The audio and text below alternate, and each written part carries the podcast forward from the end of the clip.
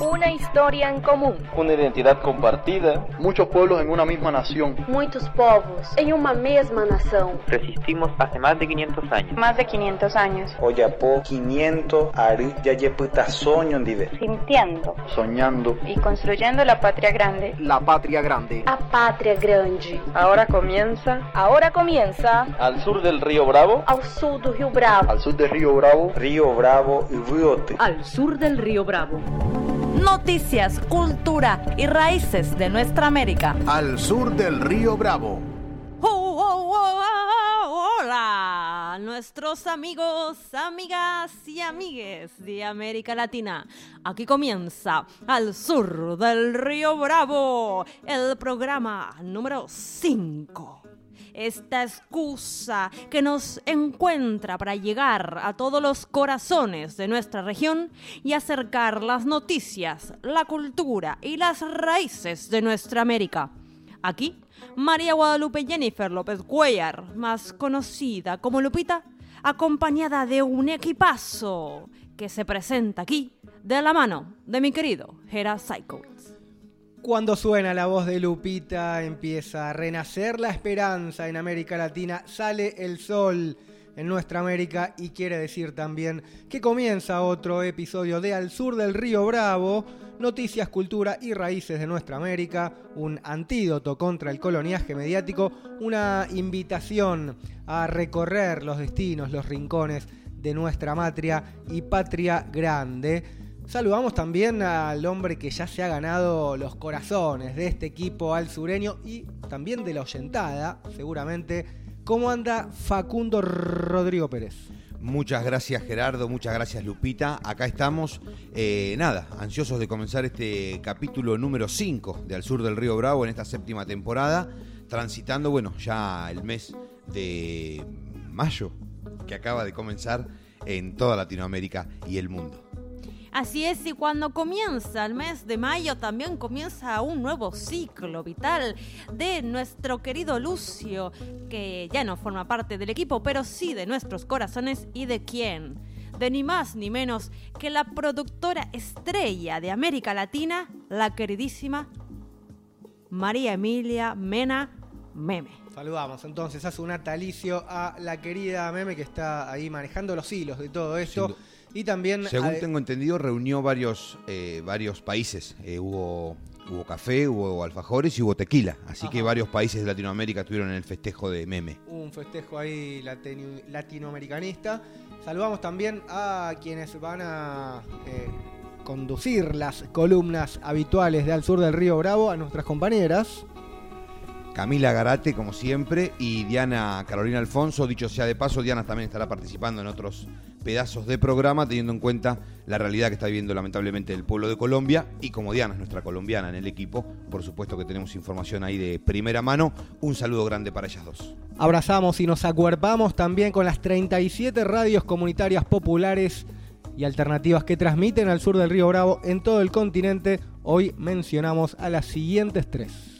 Radio Comunitaria Villa Olímpica 90.9, esto es en Chile, en Santiago precisamente, La Azulita Comunitaria FM 107.3, 107.3, municipio Andrés Bello, esto es en Mérida, Venezuela, y una radio argentina, más precisamente en Necochea, Buenos Aires, Argentina, FM Cooperativa 105.1. Un saludo grande a ellas tres entre tantas radios que retransmiten al sur del Río Bravo. Le mandamos un abrazo enorme, lo más grande que se pueda también a la radio La Mosquitera en Mendoza, Argentina, con que hace poquito tuvimos una conversa que estuvo bien rica, así que le mandamos un abrazo gigante. Tendremos que ir ya para Mendoza a tomar unos, unos vinitos ahí con las y los compas de Mendoza y también a Necochea, ¿no? Gran. Eh, sí, también se puede conseguir un buen vino en, Necochea. No se hace ahí, pero se puede conseguir. Camperita para el viento hay que llevar. En, esta fecha, para el frío más que para el viento, ese mito algún día lo podremos desarrollar. Grandes mitos de ciudades de Latinoamérica y hablaremos del viento de la ciudad de Necochea. Para quienes escuchan desde lejos, la ciudad de Necochea está cerquita y al mar, a la costa atlántica argentina y dicen que dicen que se pone un poco fresca y un poco ventosa. La ciudad que vio nacer a nuestro amigo Facundo Pérez. Así que ahora sí, hechas las presentaciones, nos olvidamos de saludar a ARG Medios que nos brinda la casa y a Radio Universidad de La Plata, por donde salimos oficialmente los días sábados, que será también nuestra casa madre en algún momento cuando se pueda. Ahora sí, hechas las presentaciones, nos ajustamos los cinturones, empezamos a recorrer no los destinos, sino el destino noticioso de esta semana en América Latina. El centro de gravedad sigue siendo Colombia. Y ellos empiezan a dispararle a la gente a mansalva, generando una masacre. ¿Hasta cuándo nosotros tenemos que parirle hijos a esta tierra para la tierra del dolor, la tierra del olvido? Vamos a tumbar esa reforma a la salud que es totalmente precarizante de la salud del pueblo colombiano porque hasta las preexistencias las vamos a tener que pagar. Entonces no estamos de acuerdo en las reformas del, del, del señor Duque. Colombia quiere una reforma de verdad y nuestro gobierno es corrupto, es violento, agrede al pueblo, ataca al pueblo. Es un deber, una obligación de todo colombiano que quiera hacer respetar su dignidad, el derecho a la salud, el derecho a la educación, el derecho a vivir. Yo creo que la mayoría aquí debíamos estar protestando en este paro nacional. Ya ha derramado demasiada sangre aquí en Cali, en el país. Necesitamos que se vaya. El objetivo de la protesta es que el presidente renuncie.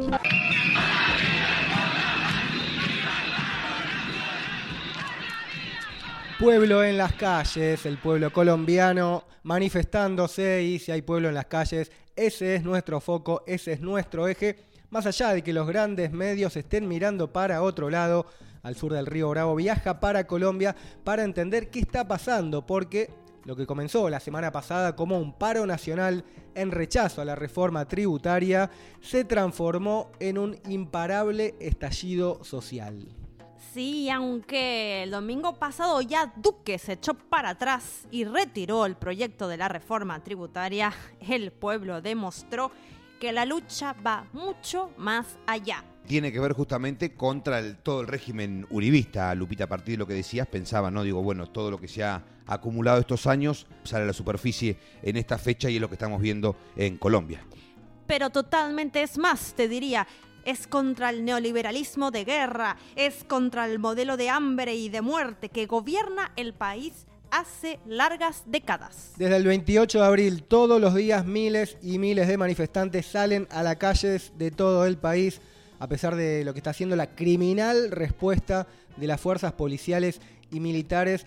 Nuevamente hay que hablar de escalofriantes cifras de víctimas en Colombia. Es lamentable, Jera, y así como vos bien mencionás, según la Defensoría del Pueblo ya son 26 las personas asesinadas desde que comenzó el paro. Sin embargo, algunos organismos de derechos humanos, como la ONG Temblores, denuncian que son 37 los manifestantes asesinados por la policía. El organismo también registró 934 detenciones arbitrarias, 26 víctimas de agresión en sus ojos y 11 denuncias por violencia sexual cuadro de situación que se ha vivido años atrás y tenía que ver con Chile, hoy se está viendo lamentablemente en Colombia. Además, la unidad de búsqueda también encargada de encontrar a personas dadas por desaparecidas en el marco del conflicto armado ya reportó 379 personas desaparecidas en estos solo primeros 10 días de paro. Así es, decenas de asesinados, heridos, eh, desaparecidos, 379 personas desaparecidas, una locura. Así que nos vamos a ir para Colombia. Siempre nos gusta ver de primera mano qué está pasando, así que viajamos a uno de los epicentros, la ciudad de Cali, quizás la ciudad más caliente, más movilizada. Nos vamos para escuchar a Ana Erazo, ella es concejala por el Polo Democrático Alternativo y nos cuenta desde Colombia cómo se está viviendo el paro en esta ciudad, una de las más movilizadas. ¿Qué tal? Un saludo para todos y todas. Mi nombre es Ana Erazo, concejala del Polo Democrático Alternativo en la ciudad de Cali. Un saludo para el sur del Río Bravo. Gracias por abrir estos micrófonos para contar la situación que estamos viviendo. Bueno, en estos momentos llevamos nueve días de movilización. Son diversas las, las motivaciones por las que los jóvenes han salido a movilizarse. Pues esto era una explosión que se veía venir, que prácticamente la reforma tributaria fue como el florero de Llorente, pero que los jóvenes que están en los puntos de movilización es gente que plantea no, no, no tener nada que perder y sí mucho que resistir, eh, exigiendo desde la cabeza de Iván Duque hasta el de los gobiernos locales. En este caso es necesario decir que pues ha existido la fuerza pública que ha violado los derechos, todos los protocolos de derechos humanos y que por eso tenemos a la fecha más de 20 personas que fueron asesinadas y que en este sentido pues eh, necesitamos eh, visibilizar a nivel internacional que pues está dando una fuerte represión policiva que nos lleva eh, a la violación de los derechos humanos en la ciudad de Cali y en Colombia entera. las movilizaciones van a seguir pues hasta que no exista un diálogo directo con el gobierno nacional y no se puedan brindar algunas garantías, la movilización sigue. Muchísimas gracias, un saludo desde Cali, Colombia y gracias por ayudarnos a visibilizar. Escuchábamos a Ana Erazo, concejala en Cali por el Polo Democrático, contando, bueno, esta masacre que está viviendo el pueblo colombiano, que a pesar de eso sigue en las calles, primero por la reforma tributaria, pero ahora son múltiples las demandas que lleva adelante el pueblo colombiano. Así es, en estos días leía un cartel que decía cuando un pueblo sale a la calle en medio de una pandemia es porque el gobierno es más letal que el virus. Y creo que eso condensa muy bien varios sentidos de estas manifestaciones que, como decíamos, tienen una multiplicidad de demandas. Algunas, por ejemplo, el rechazo a la reforma a la salud, contra la militarización de las calles, las garantías de derechos a la protesta, también la vacunación masiva inmediata y por una renta básica para paliar la situación de las familias más empobrecidas, como decíamos anteriormente, eh, esta situación pandémica ha atacado y bajado la calidad de vida de, como siempre, los sectores más vulnerables. Exactamente, como menciona Lupita, quien estuvo hablando fue el presidente Duque, que en realidad no estuvo, armando, no estuvo hablando, sino que armó una mesa de diálogo, aunque esta mesa de diálogo no incluye a los sectores movilizados, de alguna manera es una mesa de diálogo por lo pronto vacía. Parece que recién el próximo lunes estaría recibiendo a los y las dirigentes del paro. Vamos a ver qué sucede con eso. Respecto a las movilizaciones y cuál es el plan de gobierno para con ello, sigue siendo criminalizarlas y así es lo que se está viendo, las imágenes que se están viendo y recorriendo el mundo entero. Escuchamos entonces al presidente Iván Duque, que le bajó un toque el tono, pero sigue demonizando a las y los manifestantes. Tenemos que rechazar categóricamente la violencia, las vías de hecho y todas las manifestaciones y expresiones que atentan contra la vida, honra, bienes, derechos y libertades de los ciudadanos. También valoro profundamente el énfasis que se ha hecho en que todas las conductas contra los ciudadanos y contra los servidores públicos que se hayan presentado en el territorio durante los últimos días deben ser investigadas y sancionadas. Escuchábamos al presidente Iván Duque, oídos sordos al reclamo popular, similar también a Sebastián Piñera, ¿no? En el estallido social de 2018 en Chile, y similar también eh, la tarea de los medios, ¿no? El rol de complicidad que están jugando a nivel nacional y a nivel internacional, ¿no? Porque esta especie de estallido en Colombia tiene una característica central y es esa. Claro, porque ya sabemos y si hacemos un recorrido por los principales medios internacionales, no hay casi ni una palabra sobre la feroz represión ni sobre las movilizaciones y cuando sí la hay, se habla desde cierta caracterización de hechos vandálicos, los excesos, poniendo en la misma vara la represión de las movilizaciones populares un cerco informativo que también ha llegado a las redes sociales. Sin lugar a dudas, y tiene que ver con estos nuevos mecanismos de comunicación también que se han encontrado en estos tiempos que corren. Las redes sociales juegan ese rol, lo hemos visto en otros casos. Lo que está sucediendo ahora es que el algoritmo que famoso que tanto se habla, está teniendo un cierto reparo acerca de las publicaciones que salen de Colombia, que más que reparo es censura, hecha y derecha, como la conocemos, donde no se puede mostrar o quienes son los actores y las actrices de este terrible conflicto que está viviendo Colombia no puedan subir información a las distintas plataformas. ¿Qué pasó en concreto en la red social Instagram? Muchos usuarios y usuarias se dieron cuenta que mientras subían algunas historias, comenzaban a desaparecer, pero no cualquier historia, no cualquier contenido, sino los que hablaban específicamente del estallido social. Un dato y un consejo me dijeron que suban las historias con filtro. Entonces el algoritmo tiene ahí cierto problema para detectar qué es el contenido porque se queda con la cuestión del filtro. Una, una mínima para este lado, bueno, usemos filtro cuando publiquemos sobre Colombia. Ahí va, un tip para poder eludir la Esta censura cuestión del algoritmo. del Mr. Zuckerberg.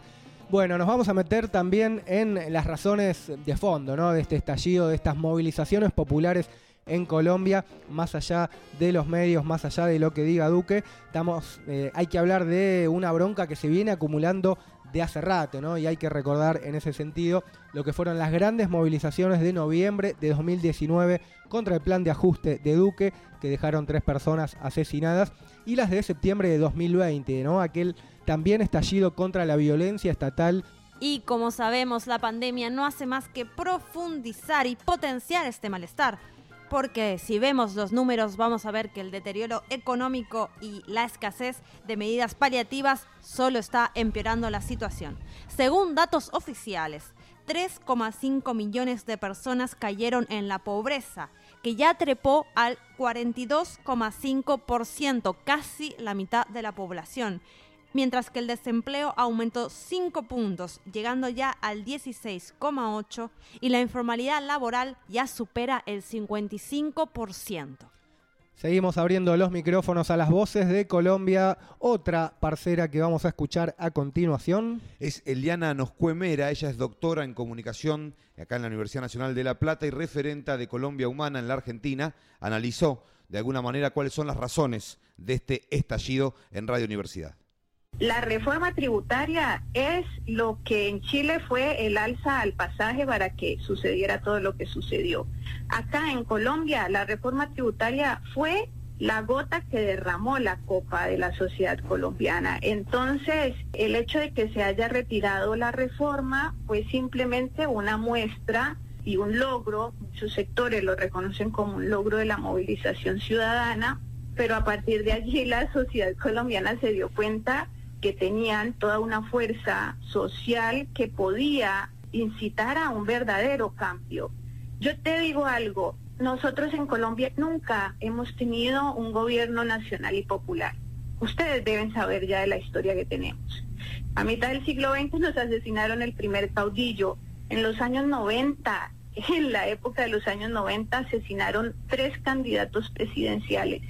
Y ahora la opción que tenemos de eh, un gobierno nacional y popular que pueda llegar al poder y gobernarnos dignamente en el 2022 está en cabeza de una amplia coalición, de un amplio frente que se ha denominado Pacto Histórico en Colombia y que es una coalición conformada por la oposición histórica. Lo que está sucediendo hoy es por primera vez un apoyo masivo de la sociedad a un cambio en Colombia. Escuchábamos a Eliana Noscue Mera, eh, referente de Colombia Humana, acá en la Argentina, en una entrevista realizada en la Radio Universidad de La Plata. Eh, y bueno, analizando esto de las razones de fondo del paro, del estallido, de estas movilizaciones, la situación económica que describía recién Lupita, que tiene que ver con el detonante de la reforma tributaria hacia un ya basta, ¿no? Hacia un rechazo a todo el modelo neoliberal, a todo el régimen uribista. Y para seguir ampliando nuestras voces, no hay dos sin tres, no hay dos parceras sin tres. ¿Quién es la tercera? Y la tercera es ni más ni menos que nuestra columnista de géneros, Diana Carolina Alfonso, que ya es una latinoamericanóloga de ley y que siempre... De su escuela. No, yo, yo no me voy a dar créditos de su genialidad. La verdad que ella eh, siempre clara, unos análisis muy profundos y ya para qué presentarla mejor, escuchémosla.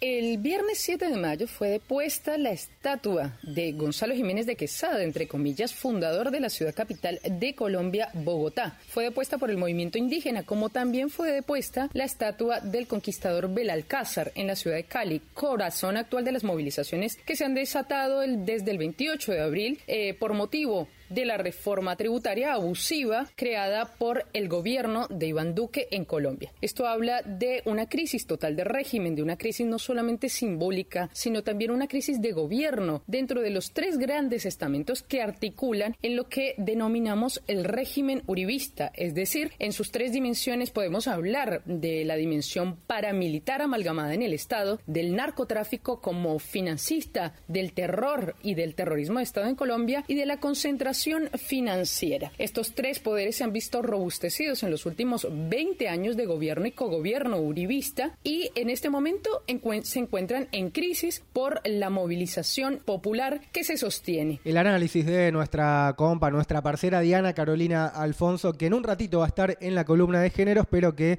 le hicimos un lugarcito en este bloque informativo y también pueden eh, seguirla y escuchar sus reflexiones y leerla en el Instagram Diana Carolina Alfonso 00. Y si hablamos del régimen uribista que está en caída, hay que hablar del manto de protección que tiene el uribismo, en este caso el gobierno de Iván Duque y en general los gobiernos neoliberales a nivel internacional, ¿no? Ese manto de protección que le otorga la diplomacia internacional. Exactamente, Gera, porque uno se imaginaba por lo menos una cuestión a nivel global de determinados comunicados, determinados organismos que existen, que regulan los países y qué es lo que pasa dentro de ellos, como para tener un orden, y lo que se ha visto de Colombia es realmente muy escueto, muy pero muy poquito. La ONU se ha producido, ha largado un comunicado que casi nada dice respecto de lo que se está viviendo, y en la Unión Europea, gracias a la viralización, de la represión de las redes, pudo aparecer un poco que lo que está pasando en Colombia porque las cadenas informativas nada decían. Siempre es eh, necesario o invitamos a hacer el ejercicio si esto estuviera pasando en Venezuela, ¿no? Si esto fuera Venezuela, cambiar Colombia por Venezuela y imaginar cuál sería el plano, el escenario internacional y sabemos que allí no se ahorrarían en palabras para hablar de la represión. Pero hay algunos presidentes de nuestra región que sí se han pronunciado. Poquitos, pero los hay. Así es, pocos pronunciamientos. Alberto Fernández por estos días, Evo Morales también, expresidente de Bolivia, repudiando la violencia estatal en Colombia. La verdad, muy floja la diplomacia internacional para repudiar esta verdadera masacre. Recordamos las cifras que decíamos al comienzo. Eh, más de 30 asesinados en las protestas, eh, cerca de 400 personas desaparecidas, decenas de heridos, detenidos, 11 denuncias de violación policial. Así que bueno, esta masacre a cielo abierto que comete el gobierno de Colombia, pero que pareciera que la gran prensa no le da bola. Exacto, y cada quien escucha la música que quiere y consume los artistas que prefiere. Pero recordemos cuando suceden cosas en otros lados, la cantidad de artistas que aparecen y se manifiestan a favor de la paz y generan eh, grandes eventos y eso, lo levanta la prensa internacional y recorre el mundo. Bueno, poco es lo que se ha visto de solidaridad con Colombia, así que estaría bueno pensar también qué artista consume cada uno. ¿Dónde está Juanes y Shakira, por ejemplo? Está preguntándose usted. Exactamente. ¿Dónde está Shakira? ¿Dónde está Shakira? Recordamos a Ricky Martin eh, flameando una bandera en Puerto Rico en pleno estallido. ¿Y dónde están las caderas de Shakira para hacer temblar a todo eh, la tierra colombiana? Por más Ricky Martin y menos eh, Shakira.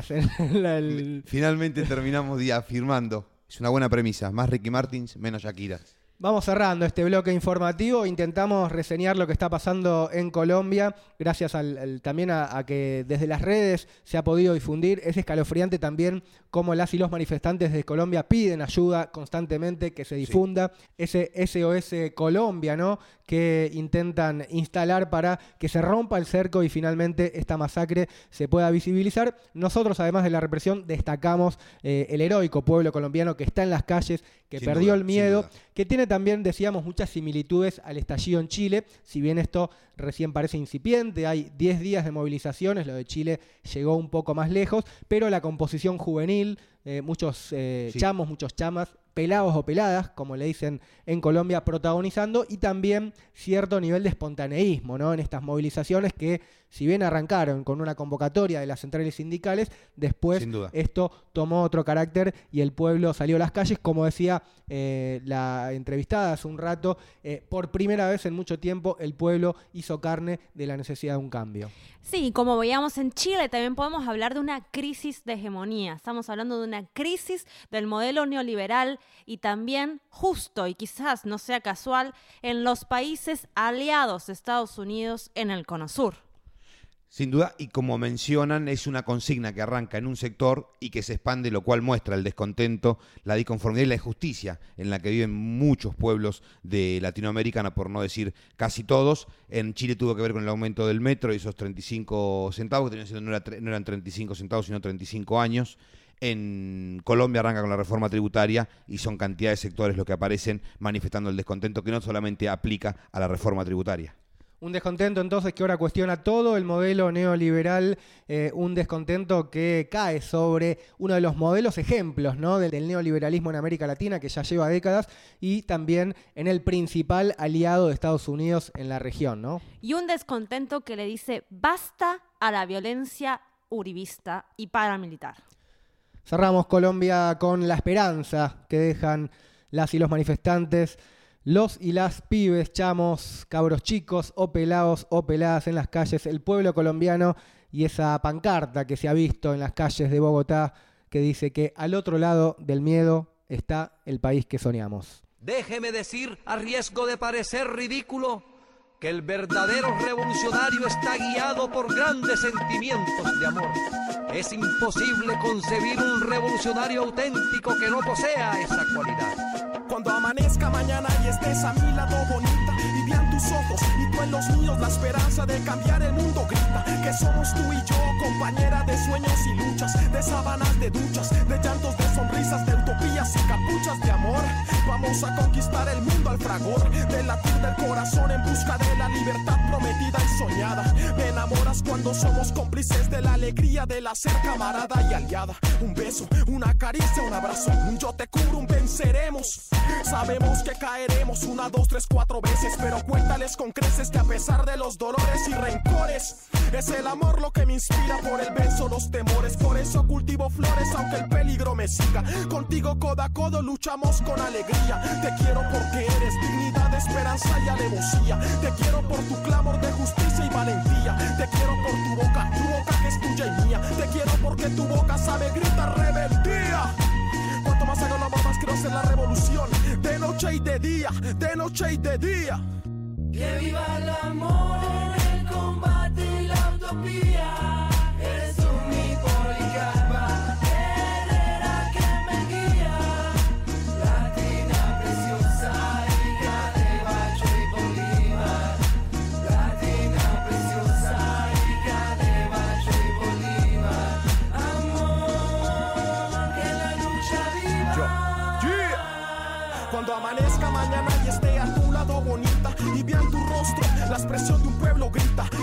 Somos mucho más que dos y no sabemos de amos. La consigna nuestra voz es venceremos. Nos temen porque no les tememos, porque tú y yo nos amamos, porque nuestro amor nos hace libres. Heroínas y héroes pobres del mundo preparando la alborada. Te quiero porque al verte veo el poder para el pueblo en tu mirada. Tus ojos son mi conjuro contra la mala jornada y construimos el futuro con caricias sublevadas por un mundo nuevo, justo y mejor. Hacemos la guerra haciendo el amor, hermosa como la rebelión que inspira cariño a su guerrero y a los tiranos temor. Si hay amor, habrá valor para enfrentar al opresor, usurpador, difamador, engañador. Yo tengo tu sonrisa, mi primor, una flor y mi tambor. Y muchas mañanas, tardes y noches para cantarte al oído como un ruiseñor provocador, liberador, nuestro clamor. El sentimiento más hermoso de toda la humanidad, la alegría de soñar y luchar por la libertad. Junticos forjaremos la patria que merecemos, con moral combativa de seguro venceremos. Que viva el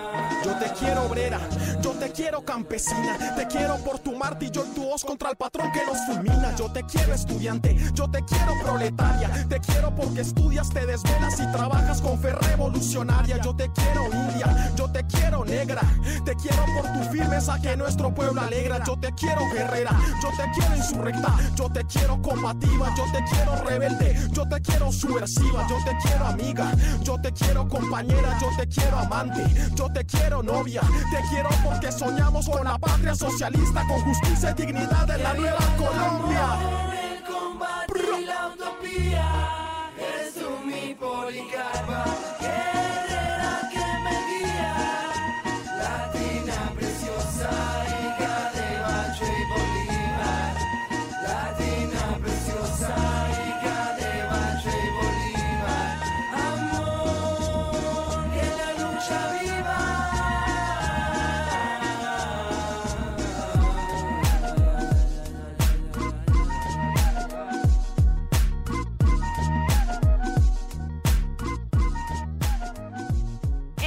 escuchábamos a Reincidentes BTA con Amor Revolucionario, porque a pesar de los números y del terror, lo que rescatamos de todo proceso, de todo estallido popular, es que ante todo prima el amor. Prima el amor y prima el arte, ¿no? También que se ha visto en las calles el color, la música, el baile en las calles colombianas y pareciera ser que nuestra latinoamericanóloga no se quiere quedar atrás. Para nada, Jera, porque ha agarrado el micrófono, se soltó el pelo y se ha puesto de pie, lo cual me da algún indicio de por dónde viene la mano. Entiendo que necesita de todo ese cuerpo erguido para poder llevar adelante la tarea. Amigas, amigos y amigues, el momento de nuestra latinoamericanóloga. Con ustedes, María Guadalupe Jennifer López Cuellar, más conocida como... Lupita,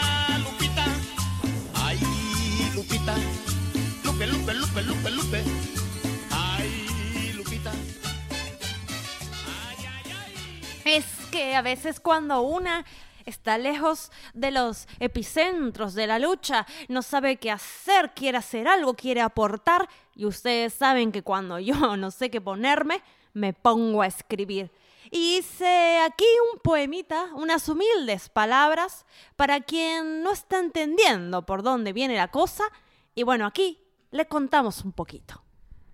Les vengo a contar cómo es la vaina, porque a pesar de los muertos esto no amaina. Ni siquiera la paran los accionares turbios de las miserables fuerzas antidisturbios. Disturbios lo llaman el terrible amarillismo. Ah, no, no, no, ahora hay una nueva.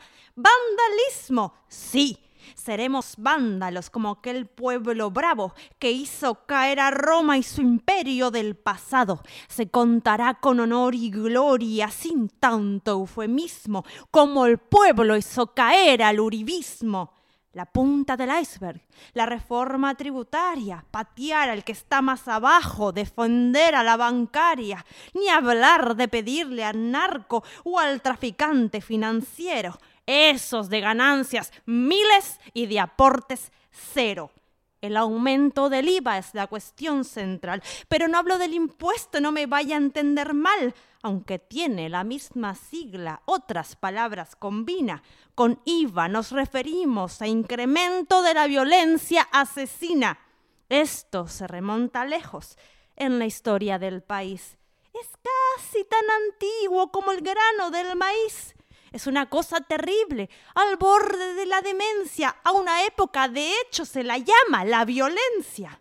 Está claro, mi parcero, que el poder en esta parte no tiene ningún problema si tiene que asesinarte, como a Gaitán, los bananeros, a toda la Unión Patriótica, cientos de miles de muertes y de matanzas despóticas. Ahora ojos de todos, innegable lo que pasa. En medio de una pandemia nadie se queda en la casa. Hay algo más letal, tiene uniforme de Estado.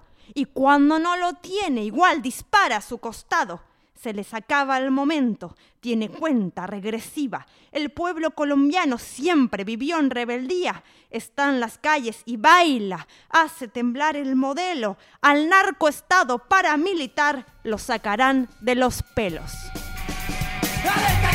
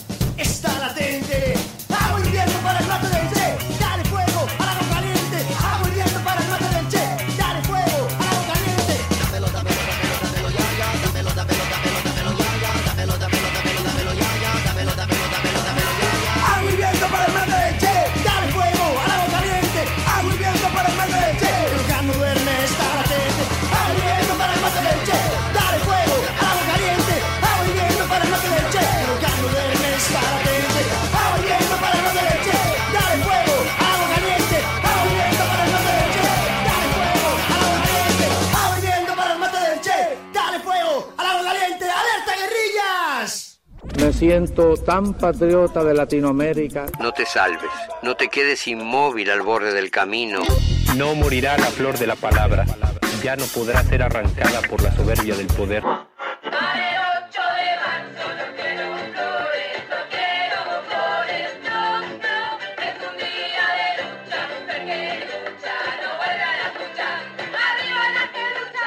¡Váyanse al carajo, yanquis de mierda! ¡Que aquí hay un pueblo digno! Somos los herederos legítimos de los padres de la patria y juntos haremos la segunda independencia. Mi raza latinoamericana, latinoamericana. Estás escuchando al sur del río Bravo. Continuamos en Al Sur del Río Bravo. Increíble, Faca, el poema colombiano de Lupita dedicado al pueblo colombiano. La verdad que nos quedamos anonadados. Nos sorprende cada día más. Sin duda, hubo todo el estudio de ARG Medios en silencio quedó contemplando la poesía que salía en la voz de Lupita. Se escucharon los aplausos también desde Plaza Rocha. Lupita, ¿de verdad usted escribió eso? Ay, era, bueno, yo sí lo escribí, pero yo nunca escribo sola. En primer lugar, me inspira el pueblo colombiano, pero particularmente estas palabras me han surgido, me han brotado como si hubiera un espíritu que escribiera por mí, luego de escuchar el análisis de nuestra compañera Diana Carolina Alfonso anoche, nomás en la noche de ayer, que siempre con su claridad y su fuerza me ha dejado el panorama más que claro. En un rato se viene Diana Carolina Alfonso con su columna de géneros, pero ahora es el momento de... De ir hacia las huellas del pasado y rescatar nuestra historia junto a Camila Garate. Huellas en el mar. Historias rescatadas de nuestra región. Al sur del río Bravo. Hola, hola, Alsures querides. Nos volvemos a encontrar en un contexto que nos duele, que nos atraviesa. En Colombia, las fuerzas del Estado siguen masacrando impunemente al pueblo que tomó la calle por el hartazgo. En Brasil, las fuerzas policiales dejaron un saldo de 25 muertes en una favela de Río de Janeiro. Por semejanza, recordamos el accionar de los pacos en Chile y los abusos policiales en cada uno de los rincones de nuestra matria grande. Mientras tanto, en lo que parecería un mundo paralelo, Piñera, Duque, Moreno y Macri se encontraron en Miami en un foro en defensa de la democracia en las Américas. Sí, no es un chiste. Momento más que propicio para charlar un poco realmente sobre las democracias en nuestra región. América Latina, en su periodo de revolución e independencia ya por el siglo XIX, en sus primeros intentos de organización gubernamental, siguió los lineamientos de la democracia liberal que llegaba idealizada desde la Europa occidental post-revolución francesa. Pero rápidamente supimos entender que no era tan real la libertad e igualdad prometida para todos. Afuera quedaban pobres, mujeres, negros e indígenas. No podían participar en los comicios, menos aún participar en la toma de decisiones, y estaban lejos de ser sujetos de derechos. Comienza el siglo XX, se expanden las ideas de sociedades de masas, los movimientos sindicales van ganando terreno en derechos laborales y se piensa en ir sumando de a poco derechos civiles y democratizando la democracia, con ciertos énfasis en algunos gobiernos de carácter popular. Sin embargo, ya pasando la mitad del siglo, prima en la región los gobiernos dictatoriales y autoritarios que tenían como propósito retroceder en materia de derechos civiles, laborales y sociales para imponer así un modelo económico que requiere una menor redistribución de la riqueza. Pero la Declaración Internacional de Derechos Humanos de 1948 y el incremento de instrumentos legales cuyo propósito era el de garantizar la protección efectiva de tales derechos, fue permeando en la vida pública de todos los países. Ya en el último cuarto del siglo XX, la quiebra de los regímenes autoritarios generó la expectativa de la vuelta a la democracia y con ella un conjunto de derechos políticos, civiles, económicos, sociales y culturales. Pero resultó que la protección efectiva de estos derechos humanos está sujeta al contexto sociopolítico. Ya desde los 70, sectores del poder económico fueron captando reductos de la burocracia estatal, por lo que se fue favoreciendo la reproducción de políticas excluyentes. La democracia liberal volvió, pero fue trunca su consolidación y democratización en territorios donde la brecha de desigualdad se había multiplicado. Los milicos volvieron a sus cuarteles, pero fue y sigue siendo característico un alto nivel de represión en las democracias latinoamericanas, que tiene que ver con que gobiernan para unos pocos y el desborde de la gente excluida intentan callarlo por la fuerza. Pero ¿hasta dónde se puede gobernar reprimiendo? Tuvimos en lo que va del siglo XXI varios gobiernos progresistas que se atrevieron a aprobar la democratización de la democracia, pero ya vimos las reacciones. Claramente la pobreza que abraza a grandes sectores del pueblo latinoamericano ha generado levantamientos y movilizaciones masivas que vienen a reconceptualizar la democracia, a pensarla desde el punto de vista del y la ciudadana, porque no basta con votar a un representante y ver cómo nos pisotean, sino que se tiene que generar la capacidad de sancionar, regular, controlar y exigir del pueblo hacia sus representantes, sin que por ello se tenga que poner en riesgo la vida, y que de esa forma, como decía Evita, donde haya una necesidad, nazca un derecho, recuperando el ideal de democracia que busca una mejor vida para cada uno de los habitantes de nuestro territorio. ¿Será posible en una Latinoamérica con oligarquías establecidas, con fuerzas policiales que no tienen control y reprimen también de manera autónoma, con poderes judiciales que hacen y deshacen a su antojo, incluso derrocando gobiernos democráticos o pasando por alto medidas sanitarias del Ejecutivo? Aún no lo sabemos. Son las 3 de la mañana. Dicen que pena un santeto. Bajito y oigo que dice.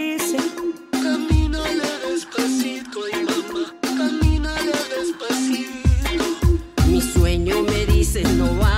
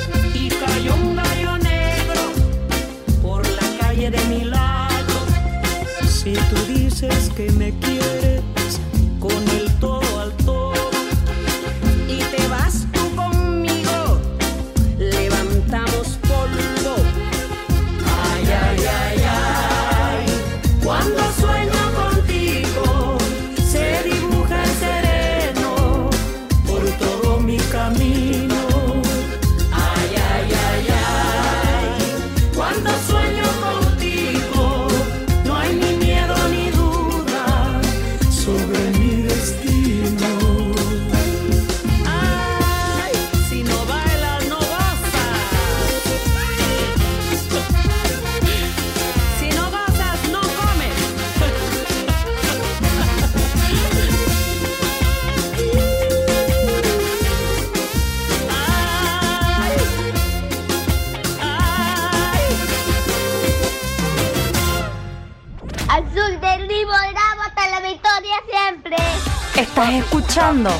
Al sur del río Bravo. Al sur del río Bravo.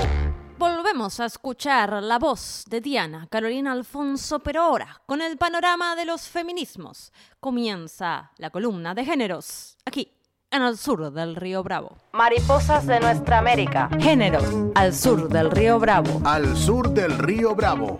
Estamos en el mes de mayo y en muchos países de nuestra América se celebra el Día de la Madre. Es por ello que vamos a hablar hoy de madres que han afrontado la vida y la muerte con valentía y para ello traemos el caso de las comadres. El ahora Museo Tecleño fue construido en 1902 para ser una presión municipal como tantas en El Salvador. Allí, en la década de los 80, fue instaurada la primera cárcel para presos políticos. En el presente, en la actualidad, el Museo Tecleño entraña la memoria de un pueblo herido por el terrorismo de Estado, ya que desde entonces muchas madres, hermanas, abuelas, confluyeron en la cárcel buscando a sus desaparecidos y desaparecidas. Sin embargo, todo esto tiene una historia previa que se las vamos a contar. Miren, en la década de los 70, durante las dictaduras del coronel Arturo Armando Molina y del general Carlos Humberto Romero, en El Salvador se incrementó la represión hacia la sociedad civil de una forma pues brutal. Centenares de personas fueron desaparecidas o asesinadas. Como consecuencia, muchas madres tuvieron la pesadilla de tener algún familiar desaparecido o desaparecida. El 20 de julio de 1975 ocurrió una masacre estudiantil tremenda que le cobró la vida a cientos y cientos de manifestantes. Otros y otras muchas fueron desaparecidas por el Estado. A raíz de estos sucesos, un grupo de mujeres, de madres de desaparecidos y desaparecidas se organizaron para formar el Comité de Madres y Parientes de Prisioneros Desaparecidos y Mártires Políticos de El Salvador, que hasta el día de hoy se conoce como comadres. Mi hijo es Salvador Mendoza y Abelino Mendoza, Alfredo Mendoza, Carlos Mendoza. Son cuatro desaparecidos que yo no los he encontrado por ningún rumbo.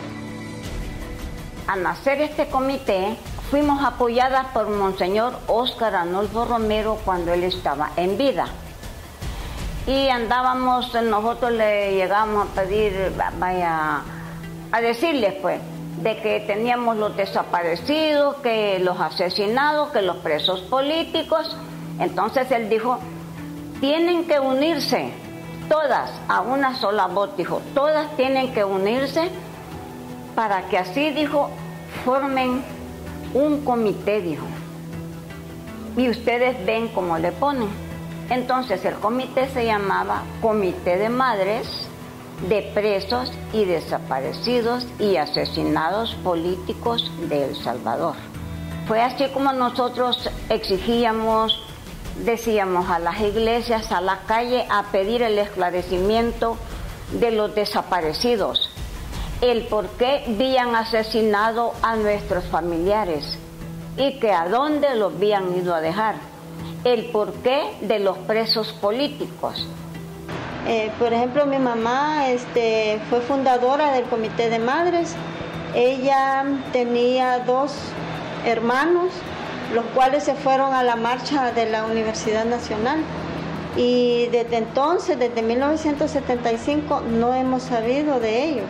Están en calidad de desaparecidos.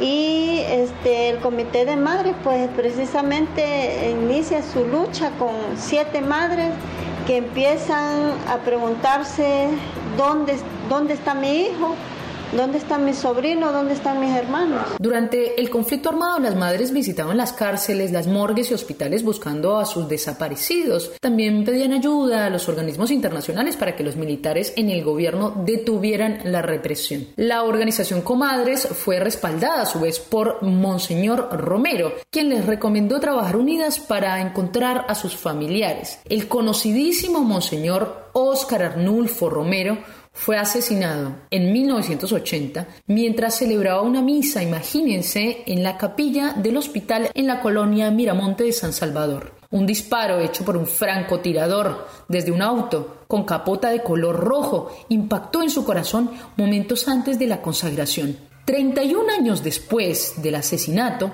se conoció el nombre del asesino de Romero. Era Marino Samayor Acosta, un subsargento de la sección segunda de la extinta Guardia Nacional y miembro del equipo de seguridad del expresidente de la República, quien manifestó que la orden para cometer el crimen la recibió del mayor Roberto Davison, creador, entre otras cosas, del Escuadrón de la Muerte y también del coronel Arturo Armando Molina. El militar asesino habría recibido 114 dólares a cambio del crimen. Hacia 1993, Comadre tenía aproximadamente 500 integrantes. En sus más de 45 años de lucha, las oficinas del comité han sido objeto de redadas policiales ordenadas por el gobierno y sus integrantes han sido víctimas de violaciones reiteradas con el fin de desbaratar la organización. Un total de 48 de sus integrantes fueron secuestrados y secuestradas por escuadrones de la muerte y sufrieron torturas y violaciones. De ellos y ellas, cinco fueron asesinadas. Como comadres, muchas han sido las mujeres que han organizado y se han organizado contra el terror criminal de los criminales montados cobardemente en el Estado. Es el caso de las madres de Plaza de Mayo en Argentina, de las madres y hermanas del desierto de Atacama en Chile, de las madres de los falsos positivos en Colombia, quienes a propósito de las movilizaciones actuales que vive el país cafetero llamaron a un plantón en las calles de Colombia el 8 de mayo, Día de la Madre en el país. Desde la columna de géneros de Al Sur del Río Bravo manifestamos nuestro apoyo total a ellas, a las escribanas de la memoria popular. A ellas, gracias. Por ellas afirmamos las feministas marchando en las calles de Buenos Aires, San Salvador o Bogotá. Si no nos dan paz, no les daremos paz. Nuevamente a ustedes, madres inmortales, gracias. Nos vemos el 8 de mayo por la vida todo, por ustedes todo. Solo te voy a decir una palabra que lo dice todo. Así que grabala bien. ¡Socorro! Estás escuchando Al Sur del Río Bravo. Al Sur del Río Bravo. Todo tiene su final.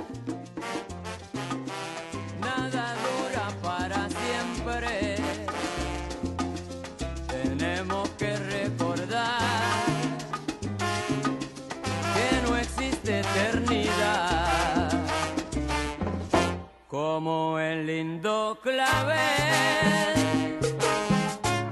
Solo quiso florecer y enseñarnos su belleza y marchito perecer. Todo tiene su final.